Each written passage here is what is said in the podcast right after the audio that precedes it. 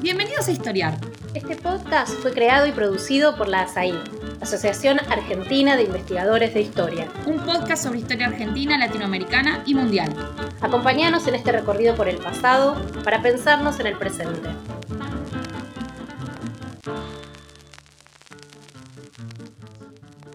Bienvenidos a un nuevo episodio de Historiar. Yo soy Camila Perochena y voy a ser la anfitriona de este capítulo en el que vamos a conversar sobre la Revolución Cubana con dos especialistas del tema, Rafael Rojas y Martín Rivadero. Bienvenidos a ambos. Muchas gracias por estar en este podcast de la Asociación Argentina de Investigadores de Historia. Muchas gracias, Camila. Un, un placer. Gracias, Camila. Muchas gracias por la invitación. Bueno, ¿A quiénes están escuchando ustedes? Primero están escuchando a Rafael Rojas, que es licenciado en Filosofía por la Universidad de La Habana y doctor en Historia por el Colegio de México. Actualmente es investigador en el Colegio de México y director de la revista Historia Mexicana.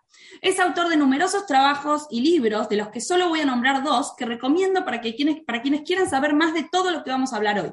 Historia mínima de la Revolución cubana y el recientemente publicado El Árbol de las Revoluciones, Ideas y Poder en América Latina. Martín Rivadero es doctor en Ciencias Sociales por la UBA y docente e investigador del Centro de Estudios Latinoamericanos de la Universidad Nacional del San Martín. Martín se dedica a la historia intelectual y cultural de América Latina y es autor del libro Tiempo de Profetas, Ideas, Debates y Labor Cultural de la Izquierda Nacional de Jorge Abelardo Ramos, 1945-1962. Bueno, muchas gracias a ambos por estar acá y me gustaría arrancar con una reflexión de Mona Souf, una historiadora francesa, en torno a la revolución, en torno a la revolución francesa, ¿no? Pero me parece que sirve como puntapié para iniciar una conversación con ustedes que me gustaría que tengamos. Cuando Ossouf habla de Revolución Francesa, se pregunta si se puede al mismo tiempo conmemorar y entender la revolución. Es decir, si hay que elegir entre conmemorar y conocer, o podríamos decirlo de otra manera, entre la racionalidad del trabajo histórico y la emoción que produce una conmemoración. Y en el capítulo de hoy, el objetivo es conocer a la revolución cubana, es decir, apartarnos un poco del mito o de la historia oficial que se construyó en torno al proceso de la revolución e intentar entender ese proceso a partir de los aportes que hizo la, historiografía en las últimas décadas. Así que me gustaría arrancar preguntándole a Rafael. Eh, Rafael, en tu libro, Historia Mínima de la Revolución Cubana, vos explicás que se puede hablar de dos momentos revolucionarios dentro de la Revolución Cubana que están bien diferenciados, ¿no? Mi pregunta es, bueno, ¿cuáles serían estos momentos y qué características tienes cada uno en términos más generales? Sí, bueno, el, eh, eh, primero un apunte sobre este tema de la, del saber y la conmemoración, recordar que además de esa intervención de Mona Usuf, hay, hay un libro de Mauricio Tenorio eh, eh, sobre el mismo tema, pero específicamente dedicado a México, donde él dice que no solo hay que, él dice que sí, que se puede, eh, se pueden hacer las dos cosas, pero también dice que es bueno distinguir conmemoración de celebración. Y él ve en la parte celebratoria, digamos, de un fenómeno tan complejo como la revolución, donde comienzan estas simplificaciones mitológicas que a veces sí interfieren con el conocimiento histórico. Ahora, sobre las dos revoluciones, bueno, lo primero sería, sería bueno tal vez especificar que la, manera en que, en lo que yo digo sobre estas dos revoluciones es, es casi un tópico historiográfico, con muy diversas eh, variantes. Martín ha, estado trabajando sobre la historiografía de la Revolución Cubana y, sabe, ¿verdad?, que, que, se, que es así. Em, hay, hay, una variante de esas dos revoluciones que es la que me parece más dogmática y desactualizada, que fue la que se acuñó en la Academia de Ciencias de la URSS, que decía que había habido una primera revolución burguesa, antiimperialista, a veces se le llamaba populista, a veces pequeño burguesa, y la otra la revolución socialista propiamente dicha. A, mí me gusta la distinción y le veo sentido, pero más en la línea eh, de cómo eh, trataron esa dicotomía em, historiadores marxistas no ortodoxos, eh, algunos de ellos afiliados a las corrientes trotskistas, ¿verdad? sobre todo en los Estados Unidos, que sí que hablaban de dos revoluciones, pero que veían radicalismo y un carácter popular eh, nacional en la primera de las revoluciones. Eh, es esa, esa variante eh, em, tomaría distancia también de la versión clásica anticomunista de la revolución traicionada, que vendría siendo otra fórmula de las dos revoluciones. Según el, sabes, la, vieja historiografía anticomunista, contrarrevolucionaria y del primer exilio cubano, hubo una revolución primero democrática, eh, que luego fue abandonada o traicionada por una revolución totalitaria o comunista. Lo que yo digo es que hay dos momentos revolucionarios eh, eh, en una formulación más diacrónica, aunque tampoco descarto que haya a un nivel sincrónico diversas revoluciones, como hubo en México, tantas como hubo grupos políticos o grupos sociales revolucionarios. Una cosa es la se puede decir la revolución, por ejemplo, del directorio revolucionario y otra la revolución del 26 de julio y otra la de los católicos que estaban involucrados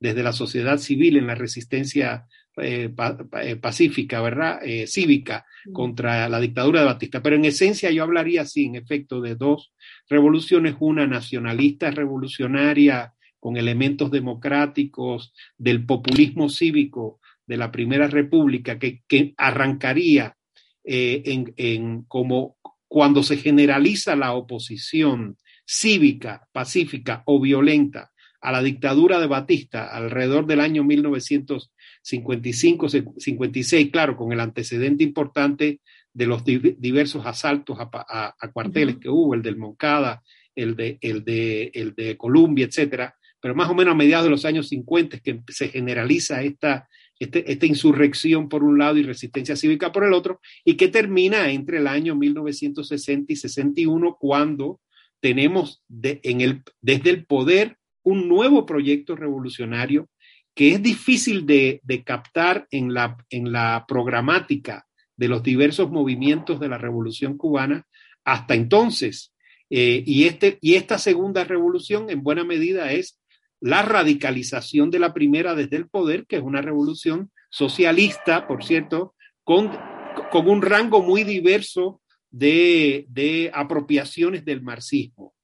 Muy pronto veremos que hay una hegemonización de esa heterogeneidad desde un marxismo-leninismo eh, aliado geopolíticamente de la URSS, aunque muy diverso doctrinalmente, ya a la altura del año 62 o 63. Pero sí, yo, esa es la distinción que yo haría fundamentalmente. Perfecto. Y, de alguna manera esa, esa, heterogeneidad que vos marcás en la primera etapa de la revolución, ¿no? Que, que hablas de, grupos que tienen eh, una estrategia más pacífica, de grupos revolucionarios, de la iglesia, diferentes grupos que están opuestos a la dictadura de Batista. Eh, eh, ese, ese sobre ese periodo, luego la historia oficial reconstruyó algo distinto, ¿no? O sea, ¿cómo, cómo sería la historia más mítica construida sobre ese primer momento? Sí, sobre eso hay un debate en el que yo me extiendo en este libro, El, arco, eh, sea, el Árbol de las Revoluciones, pero que está en este ensayo que publicaron Michael Bustamante y Jennifer Lamb en su libro The, Revolution from Within, que es, es un estudio sobre el concepto de revolución y la historiografía que acompaña las mutaciones epistemológicas de ese concepto. Y entonces hay algo muy curioso, que es, que en el relato oficial de la Revolución cubana se aceptó durante los años 60, yo, diría hasta principios de los años 70, eh, bastante, de, manera bastante extensa, la idea de que en efecto había habido dos revoluciones. El Che Guevara lo, lo, dijo en varios de sus ensayos, Carlos Rafael Rodríguez también, pero comienza a articularse una, una revisión de esa perspectiva que al final se vuelve oficial en los documentos del Estado, del partido y el gobierno entre 1971 y 1975, ya cuando viene la institucionalización del socialismo cubano, ahí sí ya más bajo el modelo eh, soviético, ¿verdad? Y esta, esta revisión, digamos que sería la primera variante de un revisionismo histórico dentro de la historiografía de la Revolución Cubana de la isla, porque ya hay otros revisionismos por fuera, ¿verdad? En, el, medios académicos americanos, etcétera. Pero desde la ideología oficial, hay, eh, eh, el primer momento revisionista es este, cuando se sostiene, lo dice Fidel Castro, lo dice el presidente Osvaldo Dorticós, lo dice un historiador muy autorizado como Julio Le Riverán, de que en, realidad no hubo dos revoluciones porque el grupo, el núcleo fundador del, del, proyecto revolucionario desde el asalto al cuartel Moncada era marxista-leninista, aunque no lo confesaba, no lo decía. Era, era una tesis así como de ideología oculta. Eh, no, no, no, se decían marxistas-leninistas, pero lo, pero lo eran. Como una eh, y no lo decían, claro, como una forma de eludir la reacción del anticomunismo y del macartismo. Eso es muy curioso. Y esa tesis se, se, se asentó en una serie de documentos oficiales y de eh, eh, textos historiográficos. Por cierto, una tesis que comenzará también a ser descontinuada desde el discurso oficial en Cuba a partir de los años 80 y 90. Hay que decir que esa, esa tesis, por ejemplo, que está en los documentos programáticos del primer Congreso del Partido Comunista de Cuba en 1975, podía convivir perfectamente con otras, ¿verdad? Que, que la negaban, como por ejemplo la tesis de que en Cuba solo había habido una revolución. Desde el 10 de octubre de 1868, cuando estalla la primera guerra de independencia, hasta, el, hasta la, la, la, la consolidación del socialismo. O sea, coexistían, ¿verdad? En diversos niveles discursivos de legitimación del socialismo en Cuba. Clarísimo, clarísimo. Bueno, Martín, dentro de, esto que está explicando Rafael y para tratar de entender esos, el devenir de ese, de ese proceso de dos revoluciones, como, como, como lo estuvo sosteniendo, hay un tema muy debatido en términos políticos e historiográficos, que fue la relación que el gobierno revolucionario tuvo con Estados Unidos, ¿no? Eh, ¿Cómo fue esa relación en ese devenir? Y, y, ahí cómo juega este tema del relato oficial sobre esa relación y lo que la historiografía del último tiempo, eh, de las últimas décadas, eh, estuvo aportando a ese tema. Sí, efectivamente es un, es un tema, diríamos, muy, muy político, muy geopolítico, que tiene que ver de alguna manera con un, pasado y un presente y un futuro de Cuba, ¿no? Las relaciones con los Estados Unidos y eh, básicamente tiene que ver con, la relación que ha tenido Cuba históricamente con los Estados Unidos, sobre todo desde eh, la guerra desde fin del siglo XIX y bueno, el tiempo mediante la revolución y el tiempo contemporáneo. Diríamos que esa relación eh, a partir del 59 y fundamentalmente, como muchos historiadores han, comentado, historiadoras, entre ellos eh, Rafael, eh, tiene un punto de, catalización, de inicio de enfrentamiento a partir de la cuestión petrolera que se da en relación al acercamiento de Cuba con, la Unión Soviética. Y es en ese momento, hasta por lo menos la invasión a Playa Girón, o lo que se conoce como de cochinos, eh, la crisis de los misiles y después el establecimiento del embargo, un momento de creciente eh, distanciamiento y de ruptura de relaciones eh, diplomáticas. Ahora bien, esa, esa situación entre embargo económico y ruptura de relaciones diplomáticas en general ha servido tanto para los distintos gobiernos republicanos y demócratas en los Estados Unidos como el gobierno cubano para de alguna manera justificar sus posiciones en un marco global que es el marco de la Guerra Fría. Digamos, no es imposible entender esa relación sin la Guerra Fría. Por lo tanto, también es imposible entender, por ejemplo, las eh, medidas contra eh, esas políticas restrictivas que tomó el gobierno de Barack Obama en 2014 sin la inexistencia de la Unión Soviética, etc.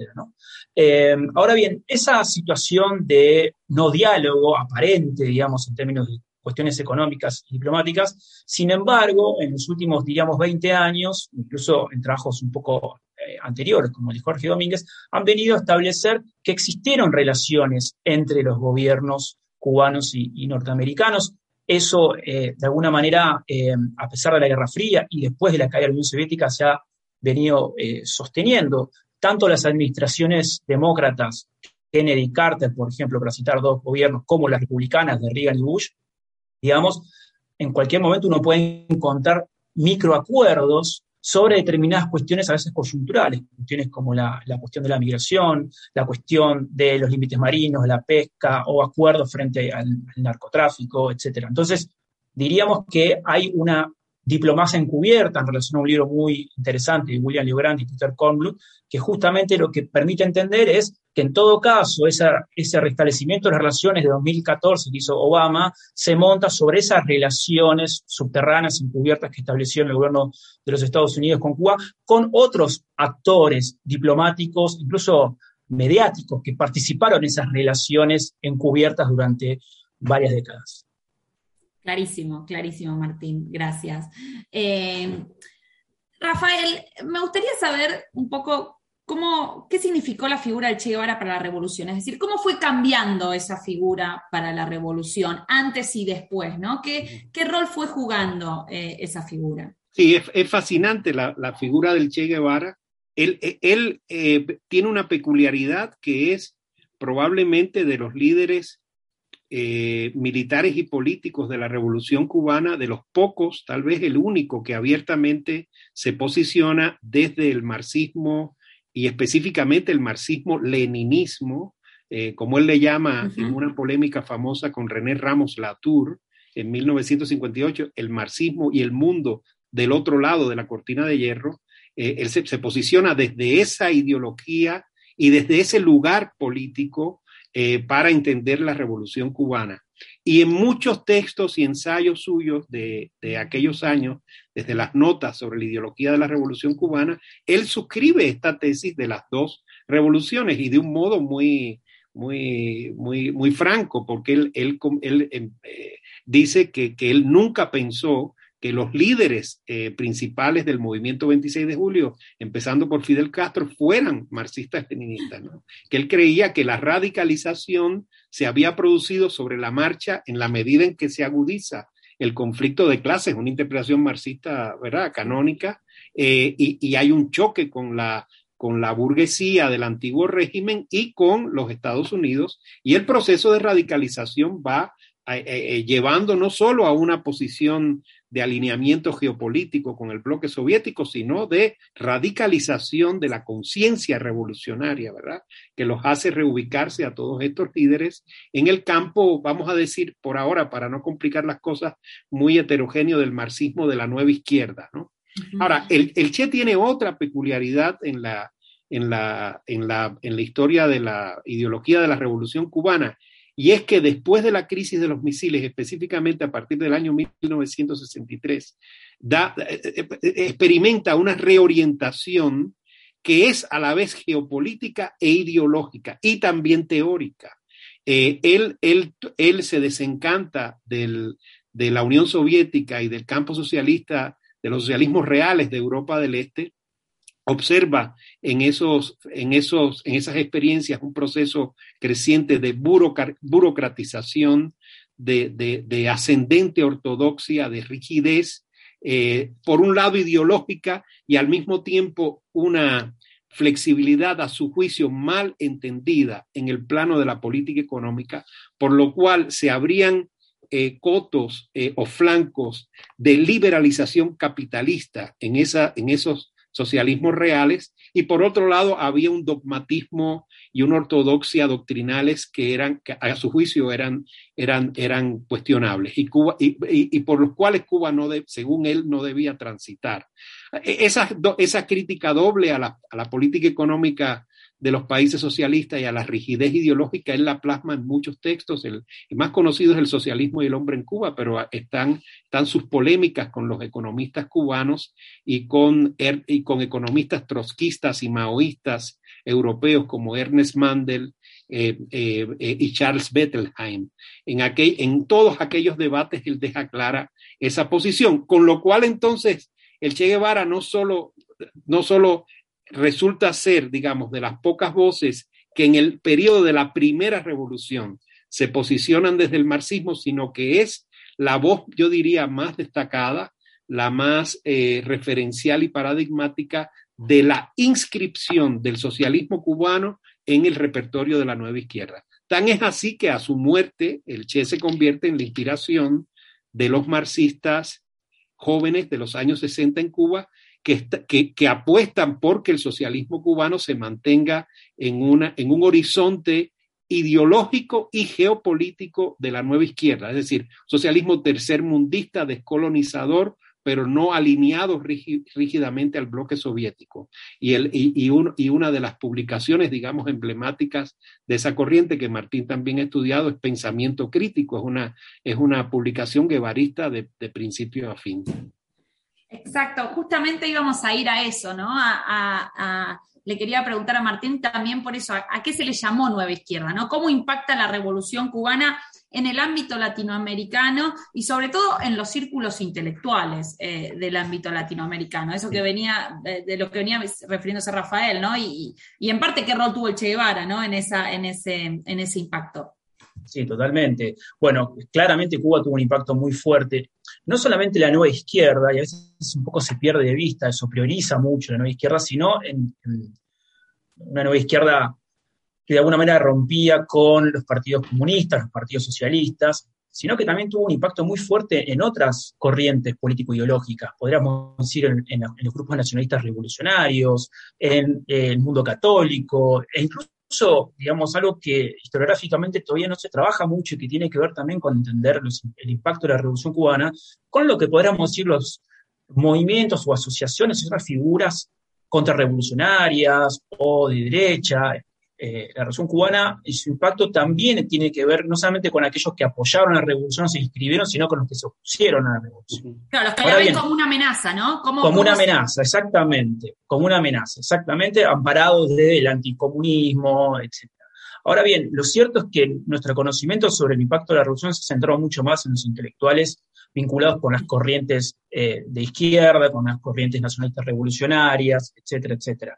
Y ahí me parece que una cuestión muy importante y donde el Che Guevara tuvo un papel muy fuerte, digamos, eh, en esos años, podríamos ir a partir de la década del 60 y 70, tiene que ver con la politización de los intelectuales. De alguna manera esa politización tuvo que ver con que Cuba se inscribía en, sobre todo a partir del año 61 y 62, en el mundo del socialismo digamos, reivindicándose como una revolución marxista-leninista y por lo tanto la primera revolución socialista en América Latina. Digamos, la revolución ya no ocurría en otras partes del mundo, no ocurría en Rusia, no ocurría en China, ocurría en América Latina. Y eso es un hecho novedoso del cual también se desprende que no participó ningún partido comunista en esa revolución, sino que existieron otras fuerzas en donde el comunismo, ente rector de las izquierdas latinoamericanas, por lo menos desde los años 20 hasta los años 50, tuvo eh, nula participación en el proceso cubano o tardía eh, mente, sobre todo en los, últimos años del proceso revolucionario.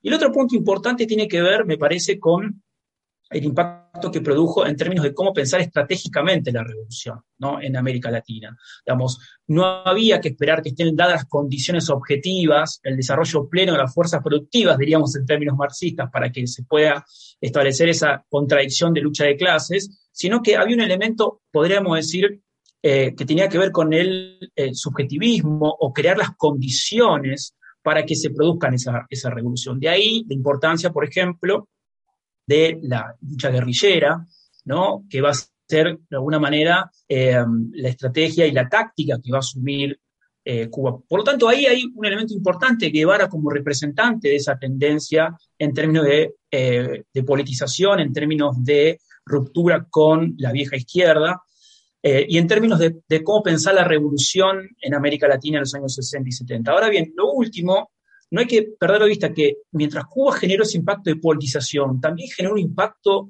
podríamos decir, de cultivo con los intelectuales. O sea, no solamente implicó apoyar movimientos intelectuales que se inscribían en las guerrillas, sino también algunos que no, muchos que no se inscribían en las guerrillas, que no tomaban el fusil necesariamente, citando el libro famoso de Claudia Gilman, que tienen que ver un poco con las políticas culturales que las instituciones culturales cubanas asumieron a través de Casa de las Américas como institución cultural, de revistas como la revista de Casa de las Américas, en la promoción de encuentros, viajes, eh, um, eh, en, apoyar al famoso boom latinoamericano, donde estuvieron Fuentes, Cortázar, Vargas Llosa, García Márquez. Entonces, podríamos decir ahí que también la, Revolución Cubana impactó de una manera, podríamos decir, mucho más vinculada al establecimiento de redes o apoyaturas que necesitaba para construir una legitimidad mucho más amplia en un momento de retracción, donde los gobiernos latinoamericanos, en su mayoría, habían cortado relaciones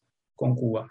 Lo último sobre la nueva izquierda, podríamos decir, también es cierto que esa nueva izquierda no nace con la Revolución Cubana, sino que esa nueva izquierda latinoamericana ya venía eh, gestándose en los años 50, que son una década muy clave para entender esto, desde el punto de vista de, eh, en esos años, gestarse todo un proceso de modernización cultural en América Latina, sobre todo en las capitales más importantes, eh, nuevas prácticas sociales, nuevos, este, nuevas formas de entender eh, la vida social, y que de alguna manera Cuba también intentó eh, apoyarse en esos, en esos, en esos cambios, eh, en este sentido que estamos diciendo, ¿no? En el sentido de politizar a la juventud, de exaltar los valores de la juventud y no olvidarse una cosa importante. Toda esa dirigencia revolucionaria que señalaba Rafael hace un rato, todos eran, podríamos decir, jóvenes, El Che Guevara, el mismo Fidel Castro, toda esa dirigencia cubana, de alguna manera, eran eh, personajes muy cercanos en términos generacionales biológicos, podríamos decir. Y eso no es un dato menor para esa identificación de esa nueva izquierda con la dirigencia cubana. Y, retomando esto que decías, los círculos intelectuales y, los intelectuales que viajan a Cuba y que apoyan a la revolución, ahí hay un punto de inflexión en, 1971 con el caso Padilla, ¿no? Eh, si, puedes explicar, Martín, qué fue ese, ese, caso y por qué representa un cambio en, en el rol que algunos intelectuales, o en la relación que algunos intelectuales establecieron con Cuba. Sí, el caso Padilla es un caso muy interesante, bastante tratado por la, literatura.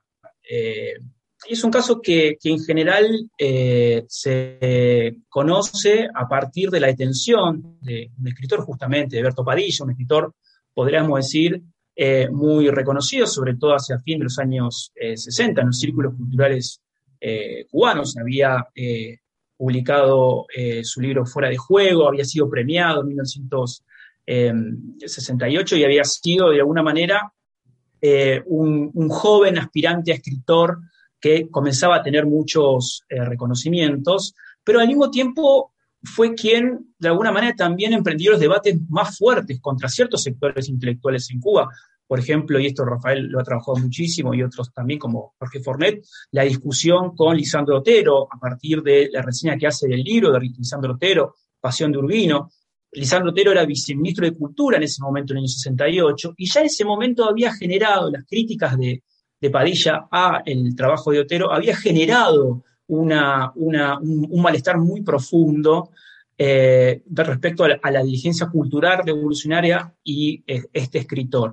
Puntualmente eso va a terminar de desatarse en el año 71, que implicó el encarcelamiento, primero la detención, el encarcelamiento de, Berto Padilla y finalmente, casi 38 días después, un mea culpa público que hizo Padilla arrepintiéndose de tópicos muy asociados con el antiintelectualismo, que va a ser muy predominante en Cuba en los años 70, hablando de las faltas del intelectual, su falta de compromiso, su eh, eh, sentido del oportunismo, eh, el exceso de vanidad, digamos, todos tópicos muy vinculados con, esa tradición. Y eso va a generar un, punto, podríamos decir, muy fuerte en la relación de Cuba con los intelectuales dentro de Cuba y con los intelectuales latinoamericanos, pero no fue el único momento, sino que hicieron otros momentos. Podríamos decir que el 71 y la detención de Padilla fue un catalizador en donde las figuras más importantes del mundo latinoamericano rompieron relaciones con Cuba. Estamos hablando, por ejemplo, de Julio Cortázar, Vargas Llosa, eh, Juan Rulfo, o intelectuales eh, europeos, ¿no? El caso de Sartre, somos de Bugar,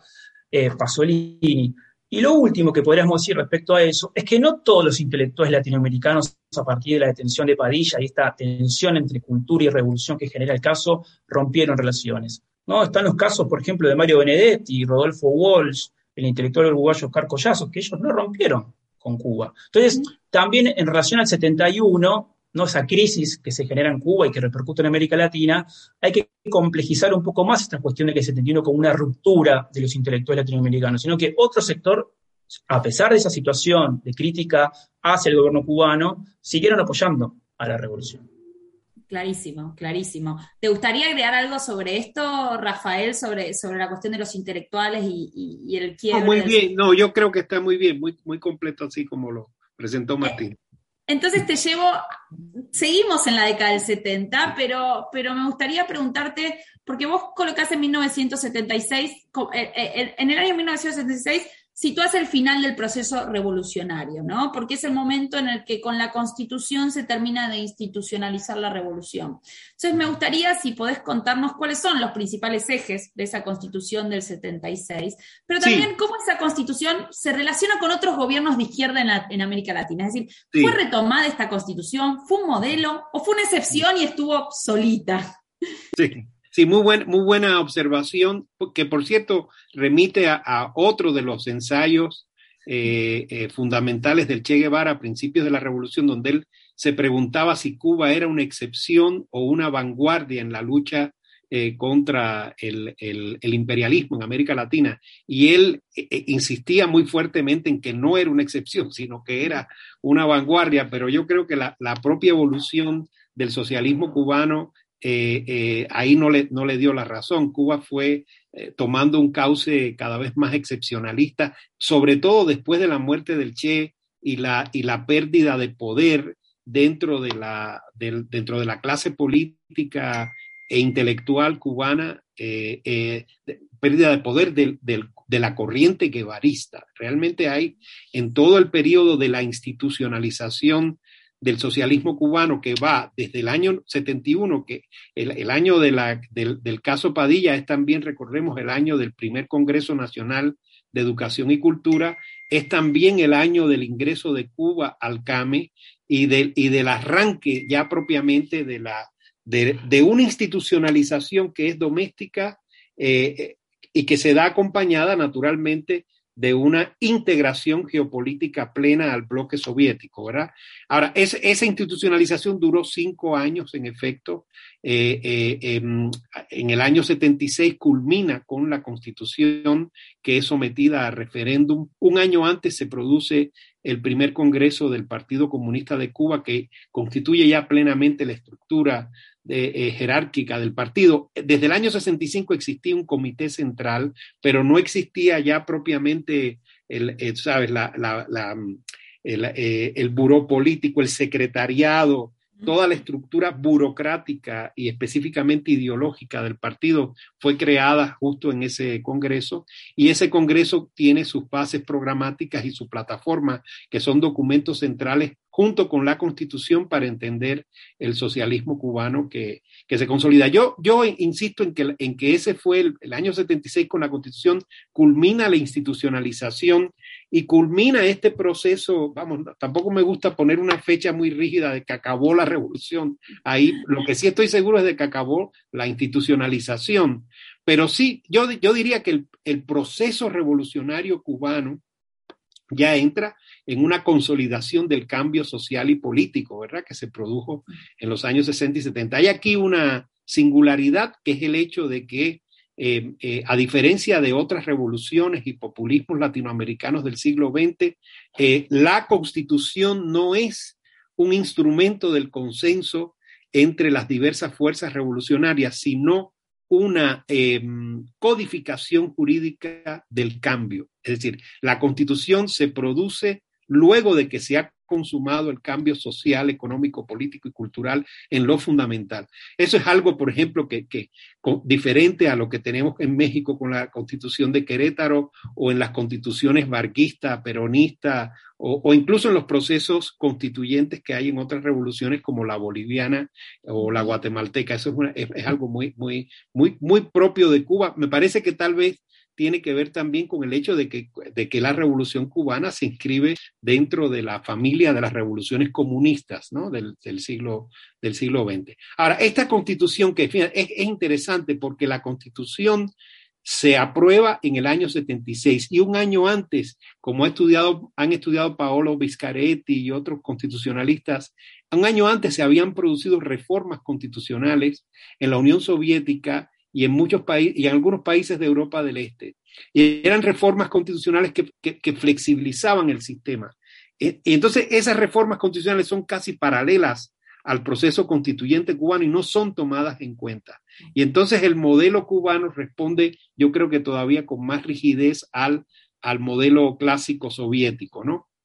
Entonces, claro, ¿qué es lo que se transmite ahí? Bueno, es una, primero, imagínense, es una, es una constitución que proclama el ateísmo científico, es decir, no, no es una constitución laica o, o, sabes, de separación de la iglesia del Estado o no confesional, es una, es, lo que propone es una constitución atea, establece el marxismo-leninismo, o sea, sin, sin añadiduras, digamos, eh, nacionales o vernáculas, el marxismo-leninismo propio del bloque soviético como ideología de Estado que rige la educación, la cultura, es una economía planificada, típica, ¿verdad? Con, con, con muy pocos espacios o intersticios mediadores en términos de mercado.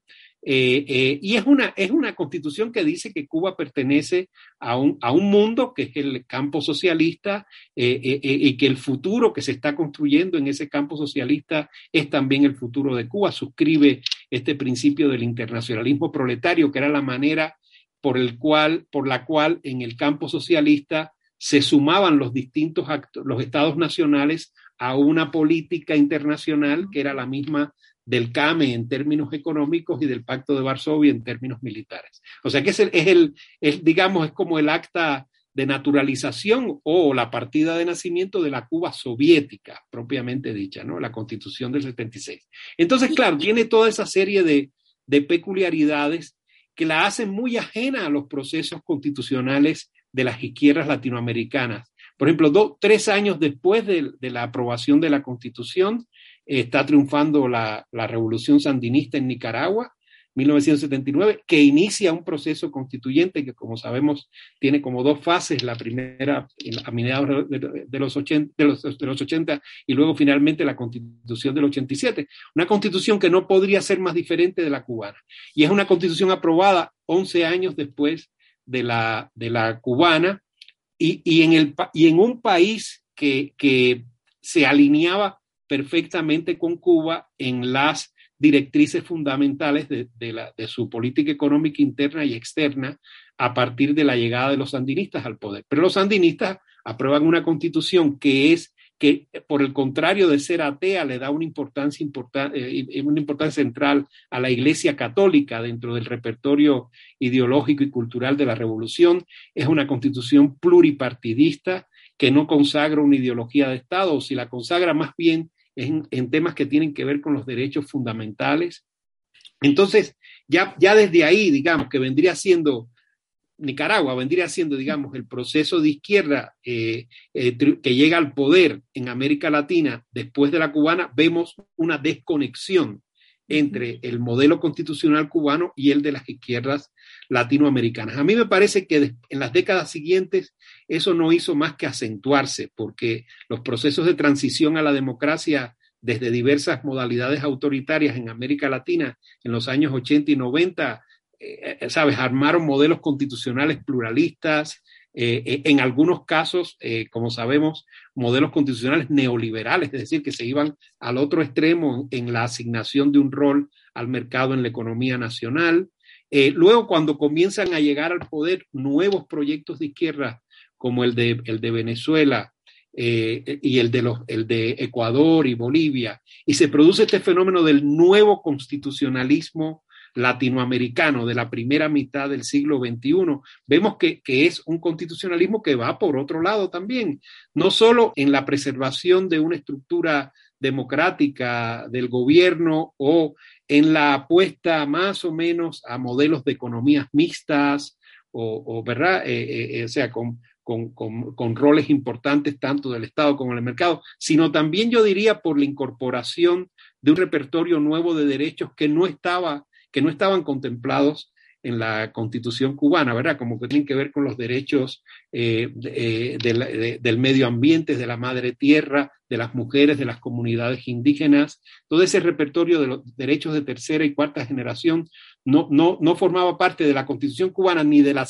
del 76 ni de la reforma que se le hizo en el año 92. La, la, el, eh, digamos, yo, yo hablo de una soledad constitucional del socialismo cubano que comienza a cortarse, eh, pero muy limitadamente a partir de la última constitución, la de 2019, en que sí vemos ya cierto aprendizaje de la, del proceso constituyente cubano, de las experiencias eh, de la izquierda más reciente en América Latina.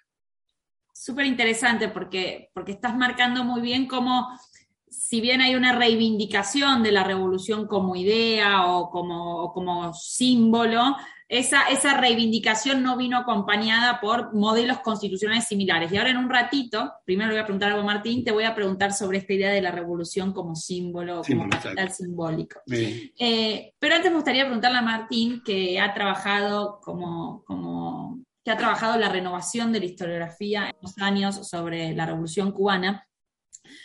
Eh, ¿Cuáles son los principales ejes que toman estos historiadores eh, para repensar la Revolución cubana y qué aportes, dirías, son los principales de dicha renovación historiográfica? bueno, un poco siguiendo a lo que comentaba Rafael recién, parte de esa renovación historiográfica que, que uno la puede observar en la producción de muchos eh, investigadores, investigadoras, en muchos trabajos, en muchos encuentros, reuniones científicas, en, viajes, digamos, eh, sobre todo entre la isla y fuera de la isla, digamos, la cuestión constitucional, la cuestión de, podríamos decir, una historia del derecho y su vínculo con la política, es, es un eje que, ha, nacido muy fuertemente en los últimos, digamos, últimos años, a raíz de todo el debate sobre la reforma constitucional pero podríamos decir que en buena medida el, conocimiento sobre la revolución cubana, eh, efectivamente, yo creo que se ha renovado muchísimo en los últimos 20 años, hacia fin del siglo XX, eh, que, ha convertido esa historiografía en una de las historiografías más prolíficas, digamos, eh, comparándolas, por ejemplo, con otras revoluciones sociales latinoamericanas, el caso de la revolución boliviana o el caso de la revolución nicaragüense, pero mucho menos respecto a la Revolución Mexicana, por ejemplo, ¿no? que historiográficamente es lo que más los historiadores, antropólogos, economistas, etcétera, han, han, trabajado más, entre otras cosas, por el interés de Estados Unidos en México y también por el campo académico mexicano, digamos, ¿no?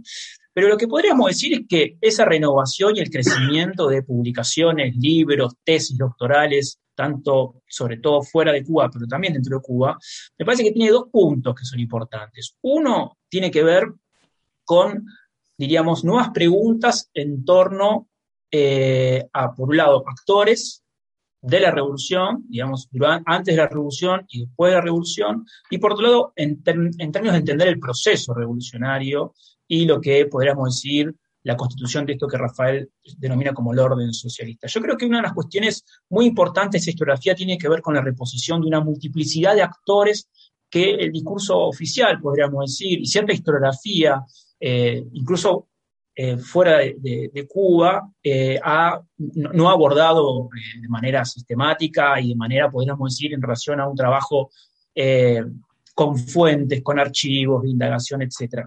Ahí uno podría nombrar básicamente la importancia que ha tenido en los últimos años los trabajos sobre mujeres y género, antes de la revolución y después de la revolución. Eso tiene que ver un poco con las agendas internacionales, eso ha sido muy impulsado eh, entre otras cosas por los departamentos latinoamericanos eh, de las universidades norteamericanas. Eso es muy notable, y no solamente norteamericanas, sino que investigadores, por ejemplo, españoles, se han dedicado justamente a la historia de las mujeres durante el proceso revolucionario.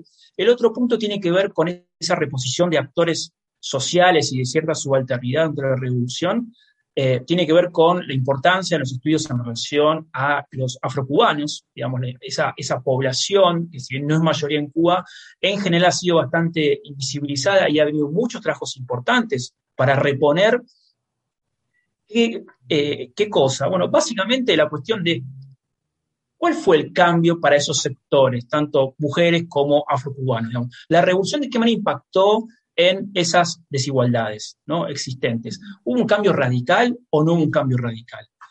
Ahí uno podría sumar también a la cultura popular, que ha tenido trabajos muy importantes en relación a la música, por ejemplo, o a las religiones afrocubanas y sus distintas asociaciones, algo muy importante. Y por último, diríamos, me parece que algo muy importante tiene que ver con, con la, historiografía que ha, ha trabajado un poco más las ciudades que el campo en Cuba, digamos, porque la revolución, a partir de esa mirada un poco eh, dominante, se ha instalado, digamos, en su origen en la sierra, en Sierra Maestra, y ha obturado ha negado muchísimo el tema de eh, las organizaciones, incluso del movimiento 26 de julio, en las ciudades, y no solamente el movimiento 26 de julio, estudiantes, asociaciones de madres, etcétera.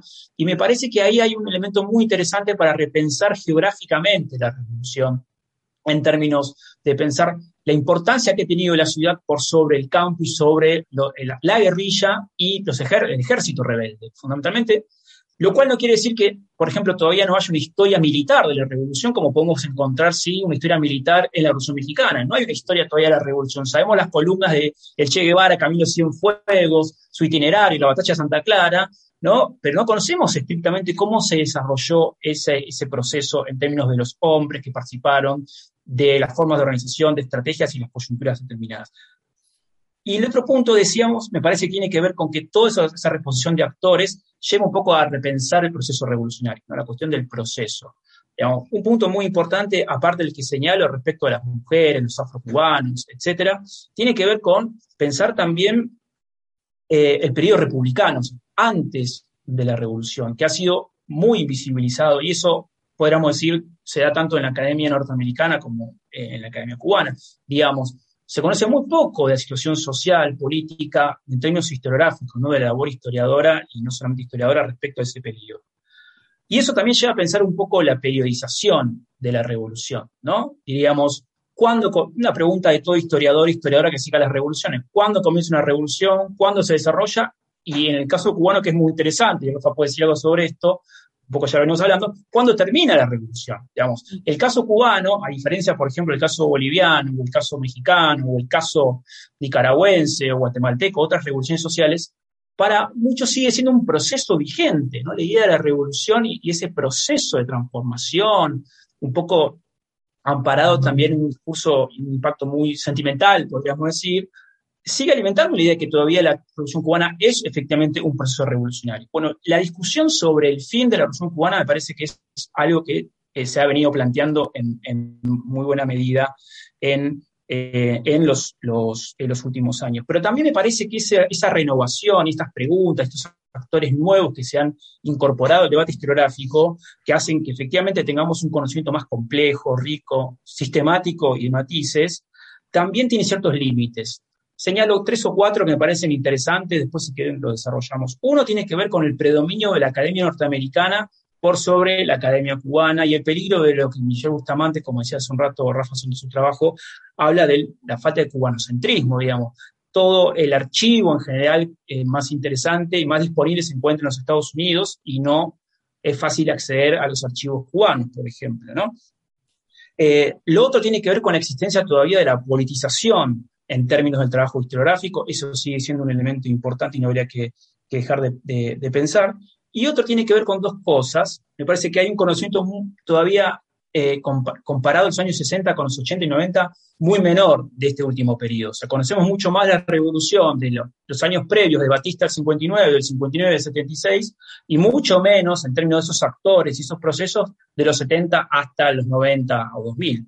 Y lo otro es la historia regional. Me parece que la Revolución cubana está en un proceso en términos historiográficos de ampliación de su espectro, saliendo de eh, las, grandes ciudades donde se apoyan buena medida los trabajos historiográficos, La Habana y Santiago de Cuba. Entonces me parece que esa expansión hacia otras regiones, Cuba y otras provincias, es una cuestión muy importante que eh, sin, sin, ninguna duda es eh, digamos, lo que debería avanzar o en todo caso lo que tendría que estar avanzando mucho más para tener un, conocimiento más eh, nacional de la revolución.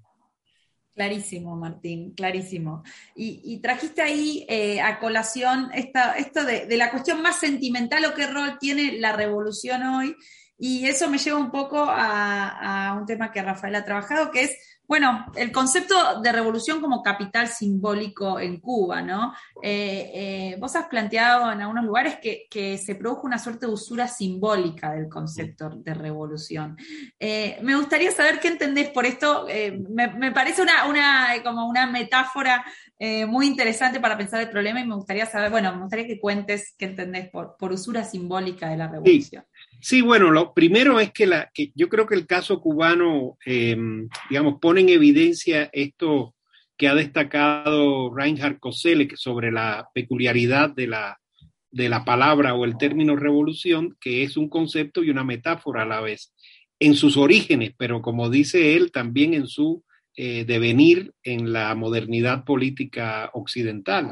Y ya sabemos que no solo occidental, sobre todo a partir del siglo XX, con las revoluciones en, el, en, el, en, Asia y África, ¿verdad? Y el, el caso cubano lo, lo, pone en evidencia porque en, Cuba se produjo en efecto una revolución. Si entendemos la revolución como un cambio integral de una sociedad, de una sociedad en todos sus órdenes, ¿verdad?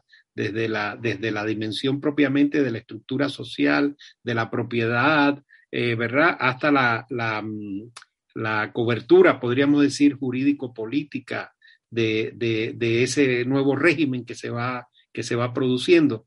Ahora, evidentemente la revolución acabó en la, eh, en, la ideología oficial siendo otra cosa, siendo algo más que el cambio integral de un orden social y la creación de uno nuevo, es decir, siendo algo más que la destrucción de un antiguo régimen y la creación de uno nuevo. Y eso tiene diversas explicaciones. Una de las explicaciones eh, tiene que ver con un tipo de superposición conceptual que se da eh, en Cuba por el hecho de optar por la ruta del marxismo-leninismo y, el, y, el, y, los socialismos reales. Sin embargo, en otros países eh, del bloque soviético, empezando por la URSS y siguiendo por los demás países del campo socialista, no se produjo el fenómeno, pero sí la raíz del fenómeno tiene que ver con eso, porque se, se puede interpretar eh, que la construcción del nuevo régimen, dado que es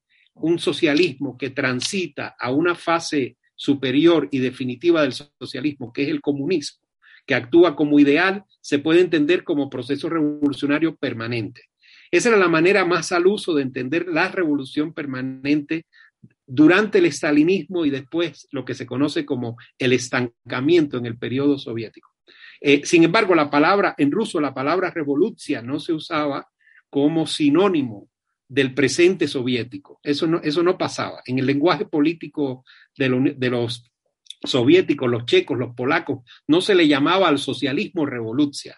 En, en, Cuba se le, en Cuba se le llama revolución no solo al socialismo, que, se, que desde, desde, esa perspectiva doctrinal se puede entender como un presente continuo, porque hasta que no llegue el comunismo no acaba eh, la revolución. Esa es una, una beta. La otra es ya más un tipo de sinonimia eh, eh, que es propia de la dirigencia cubana, algo que mencionó Martín parece que es superficial, pero es fundamental, y es que los líderes principales de esa revolución tenían unos 30 años cuando comienzan a gobernar y entonces siguen en el poder durante más de medio siglo y naturalmente le están llamando a lo que ellos están encabezando revolución todo el tiempo, ¿no?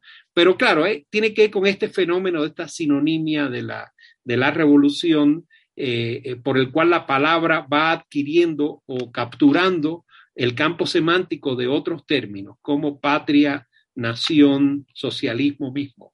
Ese es el otro elemento. A eso es a lo que yo entiendo en una de sus dimensiones, a lo que yo le llamo usura simbólica. Es decir, aquí hay también, no solo hay un fenómeno que afectiva y sentimentalmente se reproduce eh, a sí mismo a partir de una serie de claves, ¿verdad?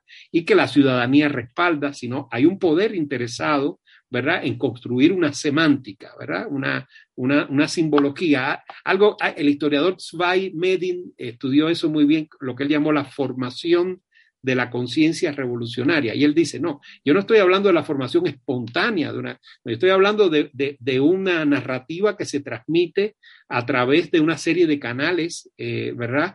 Como pueden ser, por ejemplo, los medios de comunicación, el radio, la, radio, la televisión, el cine, la literatura, la cultura en general, ¿verdad? La educación, ¿verdad? Entonces, es, es, es un fenómeno realmente de, de producción de sentido por parte de una comunidad en relación con un Estado y con un gobierno y al mismo tiempo es la construcción de narrativas o relatos que le dan sentido a esa historia, ¿verdad?, del país. Luego, entonces, claro, cuando, cuando se produce esa, esa, esa sinonimia entre revolución, nación, pueblo, naturalmente la encarnación o personificación de, de esos otros términos está en el liderazgo del país. Y entonces hay una fuerte personalización del sentido de la revolución en la figura de Fidel Castro, en la figura de Raúl Castro. Por último, habría que decir que uno de los elementos constitutivos del conflicto cubano desde el inicio, es decir, del proceso revolucionario cubano, eh, eh, se mantiene al igual que el liderazgo, que es el conflicto con los Estados Unidos. Y entonces eso favorece, ¿verdad? La idea de, una vigencia de la revolución, ¿verdad? Más allá del periodo de, de destrucción del antiguo régimen y construcción del nuevo.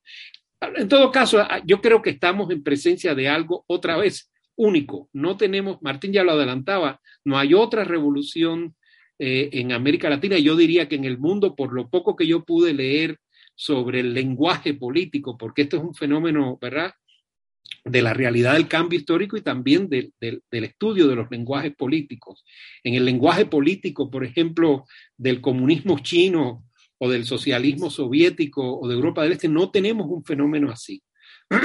Eh, en, el, caso de Cuba, sí. Y, y, ahí está, digamos, esto tiene que ver con la historia del concepto, como decíamos, y también con la historia de la metáfora.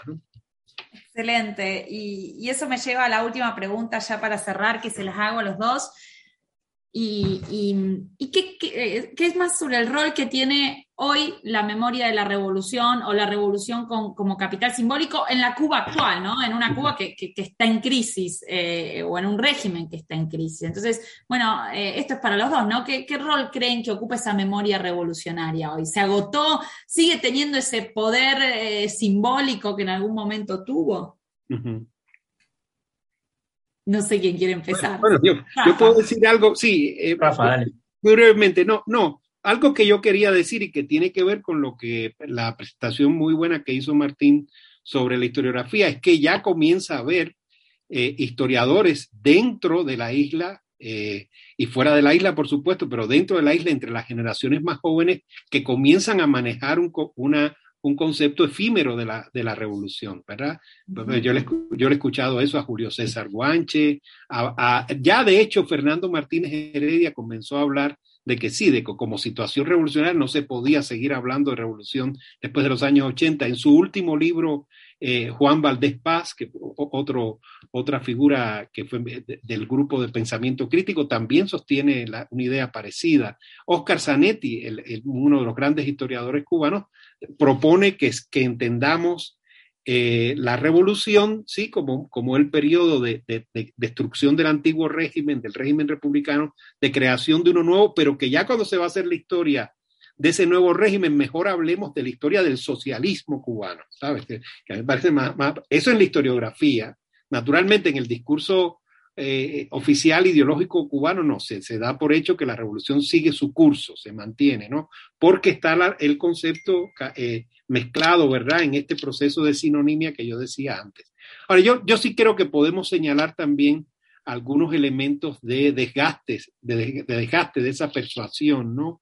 En la, en la cultura más joven hay un, hay un cuestionamiento ascendente en las artes visuales, en la narrativa, en la producción cinematográfica de las nuevas generaciones hay un cuestionamiento de la simbología de la revolución y por primera vez yo diría que una interpelación bastante frontal de algunos de sus líderes históricos. Eso era algo que no se veía en las generaciones anteriores. Clarísimo, clarísimo, Martín. Sí, no, súper acuerdo con lo que está diciendo Rafa.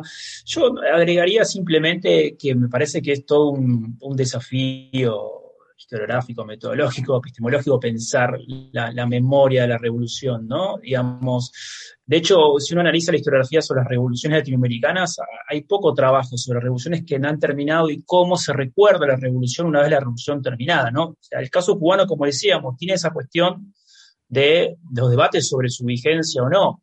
Eh, lo que es cierto es que me parece que lentamente, apuntándome un poco a lo que decía Rafa, se plantea, no tanto en el debate académico, sino me parece más en la opinión pública cubana, eh, eh, digamos, pensar ese proceso revolucionario, cómo se, cómo se inició. Me parece que eh, sin esa discusión que la sociedad civil cubana debería dar fuertemente, es imposible avanzar en otro, hacia una resolución de las crisis, por ejemplo, que atraviesa, que atraviesa Cuba, ¿no? Desde julio del año pasado, entre otras cosas. Eh, entonces me parece ahí que hay un, punto muy interesante en donde los historiadores, me parece que tanto de la isla como fuera de la isla, podrían participar en esas discusiones, en esos debates sobre la construcción de la memoria, y un poco la historiografía está haciendo ese, ejercicio, en, última instancia, es ese ejercicio de, de, contribuir a conformar una memoria sobre, sobre la revolución. Pero claro, a diferencia de otras revoluciones, como decíamos hace un rato, latinoamericanas, es un caso muy particular del cubano. No estoy poniendo, por ejemplo, se viene a la, cabeza el trabajo de Fernanda Soto sobre la, sobre la, cuestión de la memoria y la revolución en Nicaragua, ¿no? que es un trabajo muy interesante que, bueno, cómo, cómo trabajar la memoria de un proceso revolucionario, pero una revolución ya terminada o finalizada. ¿no? Eh, pero me parece que es un elemento muy importante, de alguna manera, cómo cómo construir, y las generaciones jóvenes, digamos, eh, cubanas, cómo construir una memoria y un interés sobre la revolución para avanzar hacia, avanzar hacia, hacia un, futuro, digamos, más inclusivo en esos términos. actores, cómo entender el proceso, etcétera. Excelente. Bueno, les agradezco mucho por este tiempo. Muchísimas gracias por esta charla interesantísima a los dos. Fue un placer escucharlos. Muchas gracias, Camila. Un abrazo. Un abrazo, Martín. Espero que nos veamos pronto. Ojalá que sí. Y muchas gracias. Y bueno, nos despedimos hasta el próximo sábado con otro episodio de este podcast de la Asociación Argentina de Investigadores de Historia que se llama Historia. Hasta luego.